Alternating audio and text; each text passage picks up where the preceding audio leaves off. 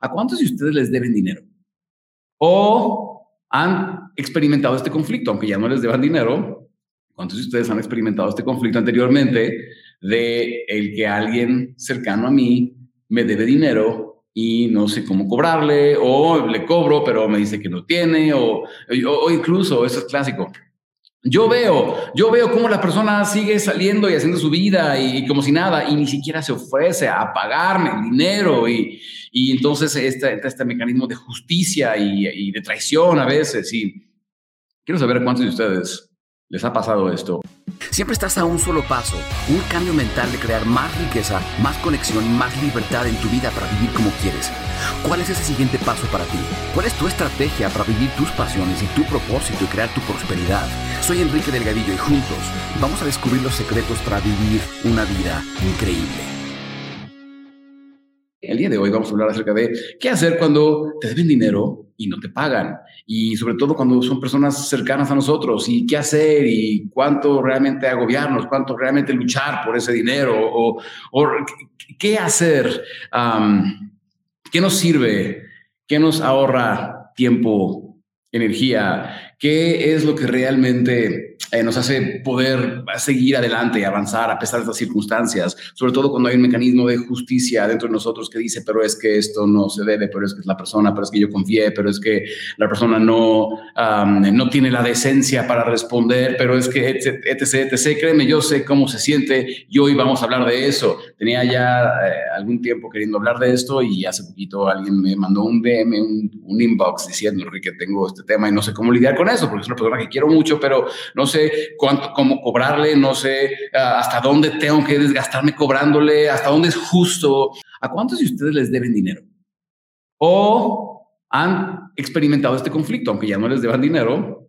¿Cuántos de ustedes han experimentado este conflicto anteriormente de el que alguien cercano a mí me debe dinero y no sé cómo cobrarle, o le cobro, pero me dice que no tiene, o, o incluso, eso es clásico, yo veo, yo veo cómo la persona sigue saliendo y haciendo su vida y, como si nada, y ni siquiera se ofrece a pagarme el dinero. Y, y entonces este, este mecanismo de justicia y, de traición a veces. Y quiero saber cuántos de ustedes les ha pasado esto o les está pasando y saben a qué me refiero. O incluso, no nada más dinero. Ah, yo he escuchado personas que me digan, es que yo pagué por algo, ¿no? Y no me lo y la persona por más que le reclamo y le reclamo no me lo ha dado o, cosas así. ¿Cuántos les ha pasado o les, les está pasando? Vamos a hablar de esto porque nos causa un montón de conflicto y yo sé que se puede sentir como que a veces no queremos incomodar o no queremos cobrar, pero es que sabemos que se tiene, tenemos que hacerlo. Y, y hay lo más importante que quiero que se entienda eh, con esto es, bueno, más bien lo más importante que hay que entender para poder trascender y superar esto es que imagínate que el universo te está poniendo la vida, si lo quieres llamar así, Dios, si lo quieres llamar así, te está poniendo una prueba de abundancia. ¿A qué me refiero? A que tú no puedes controlar lo que hacen las personas, ¿verdad? Tú solo puedes controlar lo que tú haces y cómo aprendes de lo que tú haces. entonces, si te estás conflictuando por X cantidad de dinero, acuérdate de esto, y eso es lo que quiero, es la, la frase que quiero que escribas y que te lleves es que el universo, o la vida, o Dios, o lo que le quieras llamar a todo esto que somos parte, el campo cuántico, eh, no te va a dar más de lo que puedes manejar emocionalmente. ¿okay? El universo no te puede dar más de lo, que, de lo que sabes manejar emocionalmente. Entonces, básicamente, si alguien me debe 20 pesos y yo no suelto la idea de que me deben 20 pesos y está constantemente en mi cabeza este mecanismo de justicia, de que es que me tienen que pagar los 20 pesos. yo está muy bien y todo, no tiene nada de malo, pero el problema es este, que energéticamente yo le estoy diciendo al campo cuántico, me causa mucho conflicto 20 pesos. 20 pesos me causan mucho conflicto. Y entonces el campo cuántico es como que dice, ok, si, si 20 pesos, ve como, si ve cómo te ponen 20 pesos, no estás listo para tener mil. Porque el día que alguien te deba mil, si con 20 pesos estás volviendo loco, imagínate cuando, tengo, cuando alguien te deba mil, vas a, vas a morirte ¿verdad? del estrés o de la ansiedad o de algo, algo te va a dar. Entonces no estás listo. Entonces, lo que te pido eh, con este tema es dejar de ver hacia afuera, hacia la maldita, el desgraciado, el que no me paga, el informal, el irresponsable, el no sé qué, y empecemos a ver hacia adentro Y empecemos a cuestionar realmente qué es lo que me está causando conflicto y por qué me está causando conflicto. ¿Cuántos de ustedes ya se han dado cuenta de que mirar hacia adentro es mucho más productivo que mirar hacia afuera? Y entonces viene este ego que nos dice, pero es que Enrique es injusto, pero es que Enrique, entonces, ¿qué hago? Pero es que la persona me tiene que pagar. Y entonces, yo lo que les digo a las personas es, lo siguiente, yo tuve que aprender a hacer esto, por cierto, en, su momento, con alguien que, bueno, literalmente estafó, ¿ah? pero tuve que aprender a hacer esto. Hacer esta ecuación. ¿Cuánto es el tiempo y la energía que yo voy a tener que eh, invertir o gastar en esto, en esta persecución de la justicia, en esta, la persecución del dinero que me deben, versus cuánto realmente creo que voy a poder recuperar de ese dinero y cuánto es. Lo que te das cuenta típicamente, y eso es lo que al ego le cuesta un, montón de trabajo aceptar y soltar, es que típicamente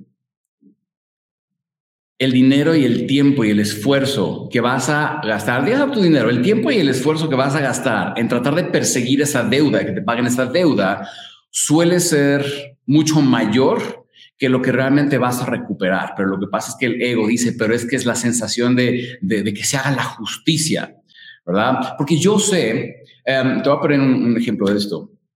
Y eso ni siquiera es porque yo haya prestado dinero, es que hace algunos años, y muchos de ustedes me, han escuchado contar esta historia, en donde eh, me robaron una chequera y yo no me di cuenta que habían sacado unos cheques y los cobraron y me vaciaron una cuenta de banco. Y no era poco dinero el que me quitaron. Y entonces, personas, todas las personas a quienes yo les contaba esto, me decían, Enrique, pero es que ve y demanda, pero es que ve y lucha, pero es que ve yo tuve que aprender a hacer esta ecuación porque obviamente estaba muy enojado al principio, pero tuve que pensar, a ver, estas personas que por cierto son profesionales en hacer lo que hacen, para que no los descubras, para que no los atrapes. Y el sistema de justicia aquí en algunos de nuestros países no es como de lo, mejor del mundo. Entonces, dije, a ver, ¿cuál es la probabilidad de que ese dinero me sea devuelto y que atrapen a la persona? Número uno. ¿no? Número dos, ¿Cuánto es el, eh, la energía, las emociones, el tiempo, la, energía que voy a ocupar en buscar que me devuelvan esto o que atrapen a la persona o lo que sea? Y cuando realmente entiendes que lo que voy a gastar es mucho más que lo que realmente podría llegar a recuperar y que mi energía y mi tiempo está mucho más eh, efectivamente o eficientemente invertido en preguntarme ¿Cómo puedo hacer que esto sea obsoleto? ¿Cómo puedo generar mucho más de esto por mi propia cuenta? Entonces me doy la oportunidad de soltar, me doy la oportunidad de trascenderlo y seguir adelante. Y algo que a mí me gusta pensar es cuando alguien me debe dinero, para mí es una forma de, eh, es como un seguro. Como ahora ya sé que no vas a pedir más, porque si vienes y me pides más, como que bueno, págame lo que ya me debes, ¿verdad? Entonces, esa es la forma que cuando alguien me pide dinero prestado, Número uno, me pregunto si le estoy haciendo un bien al prestárselo o, no. Porque hay personas a quien no les haces ningún bien prestándoles dinero, porque son personas que piden acá y piden allá y piden acá y piden allá y ya no saben ni a quién más pedirle y nunca tienen la intención de pagar. No le estás haciendo un bien al prestarle. Pero hay personas que genuinamente sí, ok, les echas la mano, les ayudas y te lo van a pagar y no pasa nada. Realmente no lo sabes la primera vez. Pero mi forma de pensar cuando alguien me pide dinero prestado es, ok, te lo presto una vez te lo presto una vez y tu actitud y tu, las, eh, tus acciones consecuentes me van a decir si eres una persona que tiene palabra o no. ¿No? Y si no me lo pagas, para mí, yo siempre, cuando si le presto dinero a alguien, siempre es una cantidad que yo diga, a ver, te voy a poner a prueba. Dinero que yo diga, bueno, si no me lo pagas, ¿sabes qué? No pasa nada, pero ya, ya, ya te diste a conocer. Ya te diste a conocer y ahora ya sabes, ya sé quién eres, ¿verdad?